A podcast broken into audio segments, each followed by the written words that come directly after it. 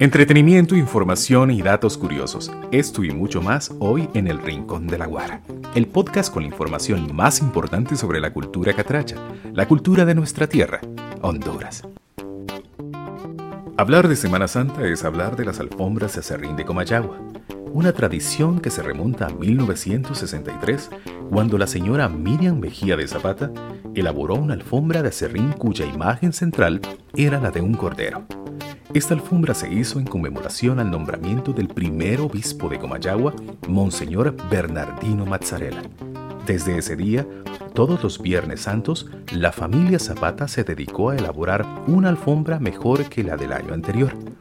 La actividad se popularizó a tal grado que la población de Comayagua continuó con la tradición, confeccionando año con año estas obras de arte y dedicación, hasta convertirse en lo que hoy conocemos como las alfombras de acerrín de Comayagua. Se acerca la fecha para celebrar uno de los acontecimientos más importantes de la peregresía católica. Nos referimos a la alborada de la Virgen de Suyapa. Karen Garay nos explica cuáles son los preparativos para este evento donde los hondureños, año con año, se reúnen para un encuentro espiritual con la patrona de Honduras. Este 2 y 3 de febrero se llevará a cabo la celebración del 275 aniversario del hallazgo de la Virgen de Suyapa en el año jubilar mariano. El emblema en esta ocasión será María Madre de nuestro pueblo, esperanza nuestra. Esto debido a todo lo ocurrido en los últimos años en nuestro país, trayendo este emblema paz y esperanza a todos los hondureños. Algo que debemos recalcar es que este año no se permitirán los campamentos tan acostumbrados por los ferigreses dentro de la basílica.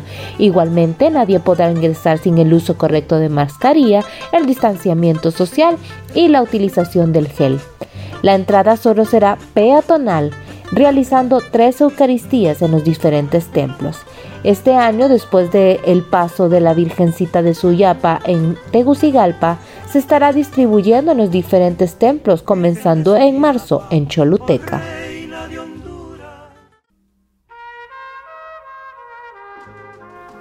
Trinidad Santa Bárbara, sede de las chimeneas gigantes, estructuras artísticas llenas de talento y dedicación elaboradas por manos hondureñas. Año con año, en el mes de diciembre, se lleva a cabo esta tradicional fiesta en honor a la Virgen de Concepción, patrona de este municipio del occidente del país. Las chimeneas de Santa Bárbara son piñatas gigantes hechas de periódico, alambre y pintura las cuales son expuestas en presencia de miles de turistas para ser admiradas y posteriormente quemadas en las calles de esta pintoresca ciudad. Esta curiosa tradición inició en el 2001 y con el paso del tiempo se ha convertido en uno de los atractivos más interesantes y particulares de las celebraciones hechas en víspera de Navidad y Año Nuevo. Las chimeneas gigantes de Santa Bárbara, una pieza magnífica de cultura hondureña guardada para usted en el Rincón de la Guara.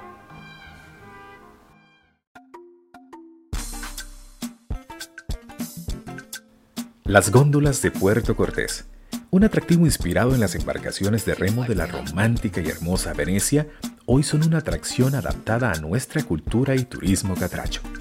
En honor a quien se lleva a cabo estas y otras celebraciones en la costa norte del país, Karen Garay nos transporta a una fiesta mágica llena de luces y creatividad. Un evento que se realiza en Honduras desde 1940 en honor a la Virgen de Asunción es la Feria Agostina en Puerto Cortés, donde se realizan las elecciones de las reinas, se disfruta de gastronomía local e internacional y lo que más llama la atención de los pobladores y turistas es la noche veneciana, con su típico desfile de góndolas decoradas y fuegos pirotécnicos de más de media hora, cerrando con un carnaval imperdible. Estos eventos ayudan a promocionar el turismo y mejorar la inversión del puerto. Esperamos este 2022 se pueda retornar a esa tan ansiada y esperada tradición. Para el Rincón de la Guara, les informó Karen Garay. Lastimosamente nuestro viaje ha terminado.